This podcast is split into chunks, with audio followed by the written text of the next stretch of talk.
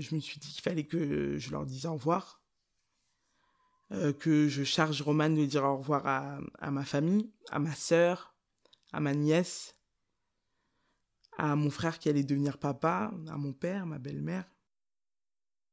Je devais leur dire au revoir à eux, à Romane, à lui dire à quel point euh, je, l'aime et, euh, et, à quel point j'ai eu de la chance de vivre ces six années avec lui déjà. Et euh, je me souviens que je leur disais au revoir et qu'ils disaient non, non, ne nous dis pas au revoir, tu peux pas nous faire ça, ne, ne meurs pas, ne meurs pas. Et là, un de mes amis a, a dit fais-le pour ta nièce, pour ta nièce. Et euh, je pense que il l'a dit parce qu'il sait à quel point je l'aime. Elle était toute petite à l'époque, elle avait que deux ans. Je sais pas le lien que j'ai développé avec elle quand je quand je l'ai rencontrée, mais euh, elle a tout changé dans notre vie. Et du coup, ça a été euh, une motivation. Et euh, je me souviens compter 1, 2, 3 et dire son prénom, 1, 2, 3 et dire son prénom histoire de rester éveillé. Puis je me souviens me, dire, tu le fais pour eux, mais tu sais que tu vas mourir de toute façon. Et on m'a déplacé une autre fois encore. Et là, pour arriver dans un restaurant grec, c'est là où j'ai vraiment commencé à avoir très froid. Et j'étais seul avec euh, Marco, Nathan, Roman et le pauvre euh, chef du restaurant qui devait euh, pas comprendre ce qui se passait. Et là, par contre, les, garçons commencent à faire plein d'allers-retours pour dire aux pompiers, il faut qu'elle parte, il faut qu'elle parte, il faut qu'on la déplace, elle va mourir. Et là, il y avait la télé allumée et je me souviens qu'il y avait BFM qui parlait en direct de ce qui se passait. Et que du coup, j'ai demandé à Roman, euh, enfin à Roman, j'ai demandé aux, gens d'éteindre, d'éteindre la télé. Que je voulais pas entendre en direct ma mort. Et euh, Roman euh, a oublié ce qu'étaient les télécommandes et du coup il a explosé la télé de son bras, puis une vitre. Et j'ai vu à quel point il était en colère et désespéré. Et je me suis dit, je peux pas mourir devant ses yeux. Je peux pas mourir devant lui, je peux pas mourir devant lui. Et là, euh, enfin, je rentre dans un camion.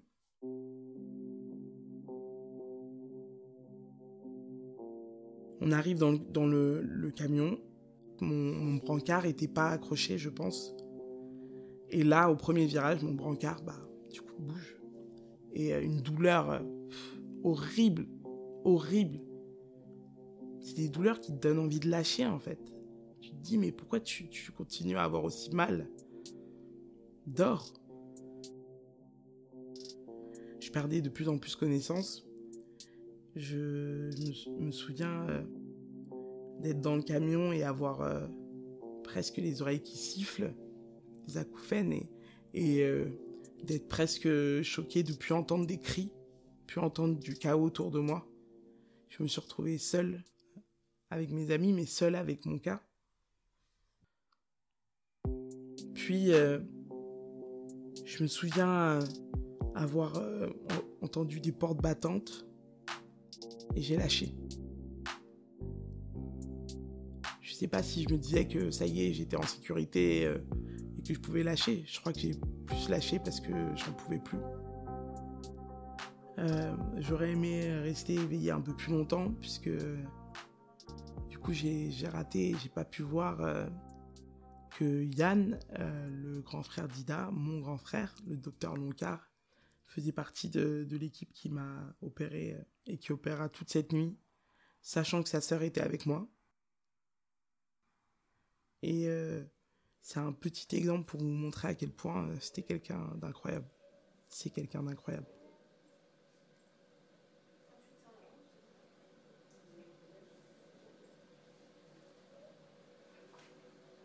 Je fais mon réveil.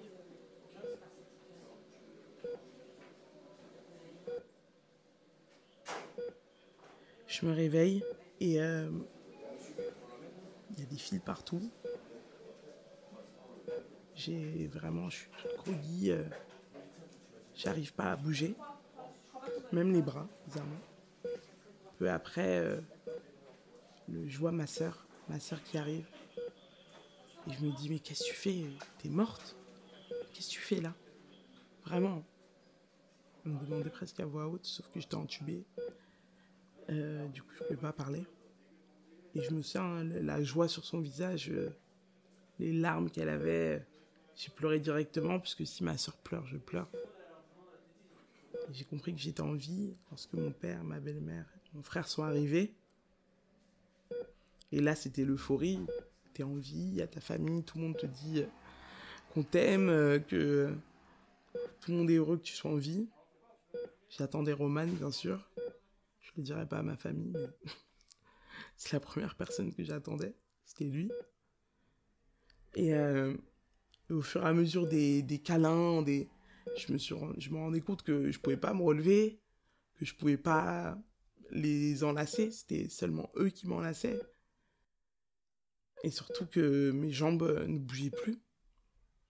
Elles avaient euh, doublé de volume et elles bougeaient plus. J'ai rien demandé tout de suite. Et euh, je crois que ce sera le fil conducteur de, de ma rééducation et de ma période à l'hôpital. C'était euh, ne pas accabler ma famille et, chercher par ensuite les réponses seul. Là, le docteur Loncard, donc Yann, est venu me voir je me souviens qu'il a fait une blague, je, sais plus trop, mais un peu dans le style euh, T'arrêteras jamais de nous faire chier, toi. Et j'ai voulu rire et j'ai eu très mal.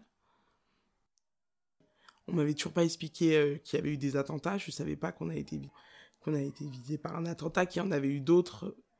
Et euh, j'avais fait 13 jours de coma.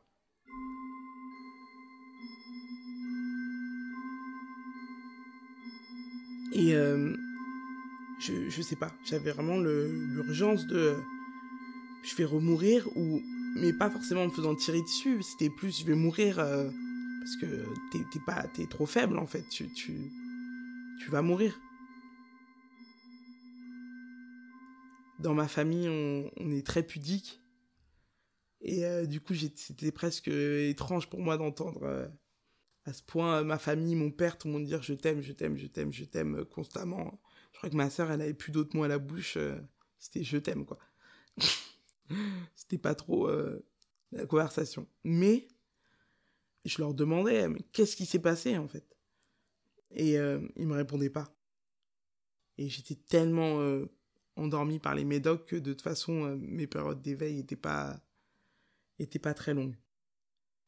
Puis Yann, docteur Loncard, à, ces moments-là, c'était tellement compliqué, tellement douloureux, mais euh, que euh, simplement me brosser les dents, c'était un moment de plaisir.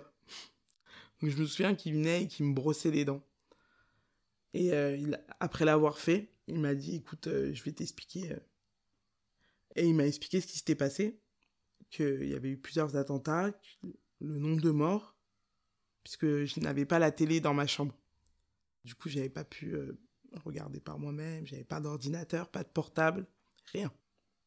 Et ça a été tellement un choc que je me souviens de pas avoir demandé tout de suite si Ida était morte, du coup, et ne pas avoir pensé au garçon. J'y croyais pas. Mais j'étais obligé d'y croire. J'avais le corps criblé de balles, mais j'y croyais pas. Je me suis dit non.